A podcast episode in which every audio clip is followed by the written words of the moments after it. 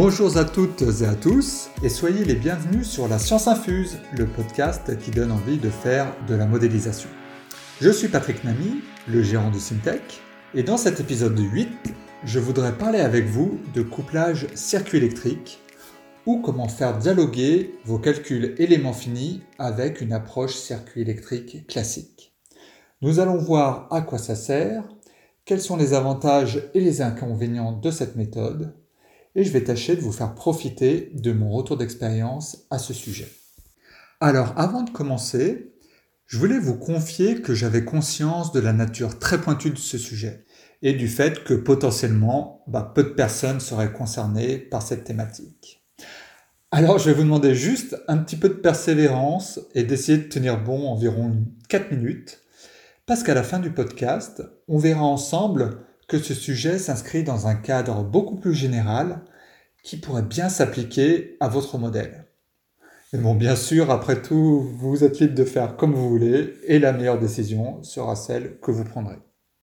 Alors tout d'abord, qu'est-ce qu'un circuit électrique? Ben, Un circuit électrique, ce sont des composants électriques qui sont reliés entre eux par des fils et dans lesquels passe un courant électrique.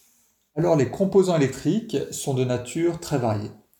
Les principaux, les plus connus sont en général les résistances, les capacités et les bobines ou les selfs, tel un inducteur. Lorsque ces différents éléments sont reliés entre eux au sein d'un circuit électrique, ben, il y a des certaines méthodes de calcul qui vont permettre de calculer la tension et l'intensité en chacun des points de ce circuit. Mais par contre, ce qu'il faut comprendre, c'est que pour un composant électrique donné, ben, on va avoir une seule intensité et une seule différence de potentiel par composant. C'est une approche macroscopique du composant en fait. Cette façon de faire est super. En effet, vu qu'elle est très simple, cela permet de considérer des circuits électriques qui sont potentiellement relativement complexes, mais de les résoudre très facilement via un système d'équations différentielles ordinaires, c'est-à-dire sans composante spatiale dedans. Et ça va donner lieu par exemple à des équations type équation du télégraphe. Donc à l'échelle macroscopique, si on peut s'en servir, eh ben c'est super, il ne faut pas s'en priver. Par contre, une telle approche présente l'énorme inconvénient de ne pas pouvoir prendre en compte les hétérogénéités au sein du composant électrique. Par exemple, si vous avez un condensateur avec une armature qui est non homogène, une charge qui varie en fonction d'espace sur le condensateur, eh ben vous ne pourrez pas le faire avec une telle approche. Si vous faites de l'induction, par exemple, avec un courant alternatif assez fort où on va voir les densités de courant qui vont être bien marquées sur les spires de l'inducteur, et bien dans ce cas-là, c'est pareil, on risque d'être très limité avec ce genre d'approche. Du coup, en couplant l'approche circuit électrique avec le calcul élément fini, on a un peu le meilleur des deux mondes. En effet, pour les composants électriques dont on n'a pas d'hétérogénéité spatiale, l'approche circuit électrique est largement suffisante. Pour les autres, on peut les calculer en éléments finis. Bien sûr, il convient alors de relier l'un et l'autre. En gros, l'entrée de l'un, c'est la sortie de l'autre, et vice-versa. Alors j'ai envie de prendre un exemple que l'on traite très régulièrement à Syntech. C'est l'exemple des fours à induction.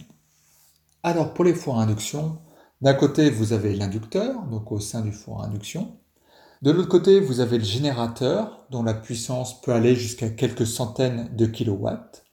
Et entre les deux, vous avez des fils qui permettent les amener de courant, ainsi que des transformateurs et des boîtes à capa afin d'optimiser le courant pour en général être le plus près possible de la résonance. Alors si on cherche à modéliser ce qui se passe au sein de l'inducteur, voir comment la charge monte en température éventuellement change d'état et se fait brasser électromagnétiquement, on a besoin de savoir quelle est la sollicitation électrique de l'inducteur. Pour cela, une approche classiquement utilisée à Syntech est de décrire l'inducteur en éléments finis et de décrire toute la partie amont de la sollicitation électrique via une approche circuit via SPICE. Ainsi, en fonction des différentes valeurs de capacité utilisées par exemple dans la boîte à capa, ou du rapport de transformation dans le transformateur, on connaît exactement la sollicitation électrique qu'on va pouvoir mettre comme donnée d'entrée de l'inducteur et du calcul élément fini. Cette sollicitation électrique de l'inducteur va engendrer sa mise en marche et on va avoir une adaptation permanente du point de fonctionnement entre l'inducteur et le circuit électrique amont en fonction de la température par exemple. On va pouvoir alors chercher à optimiser les transferts de chaleur au sein de l'inducteur dans les conditions les plus réelles possibles, les conditions industrielles, en étudiant par exemple différentes formes d'inducteurs, en étudiant par exemple différentes fréquences de travail ou différentes valeurs de capacité. Alors, je vous avais promis en introduction de généraliser le couplage circuit électrique élément fini pour quelque chose de plus général. En fait, il faut bien voir ce couplage-là s'inscrit exactement dans une approche multi-échelle de votre thématique. En effet, l'échelle macro serait l'échelle du circuit électrique. C'est quelque chose qui se passe à l'échelle macroscopique, on a un composant donné, on a une intensité pour ce composant et on a une différence de potentiel pour ce composant et c'est tout. À l'échelle en dessous, micro ou méso, on a ce qui se passe dans le composant et là on peut aller un peu plus finement, voir comment se répartissent les courants, voir les pertes de potentiel le long du composant et donc c'est vraiment une approche multi-échelle que l'on fait là. Voilà, ce podcast touche à sa fin. J'espère qu'il vous a donné envie de considérer des modèles multi-échelles, entre autres pour les circuits électriques. Si ce podcast vous a plu, la meilleure façon de nous soutenir, c'est de nous mettre un avis 5 étoiles sur Apple Podcast ou sur la plateforme que vous utilisez pour les podcasts. Voilà, merci, à très bientôt.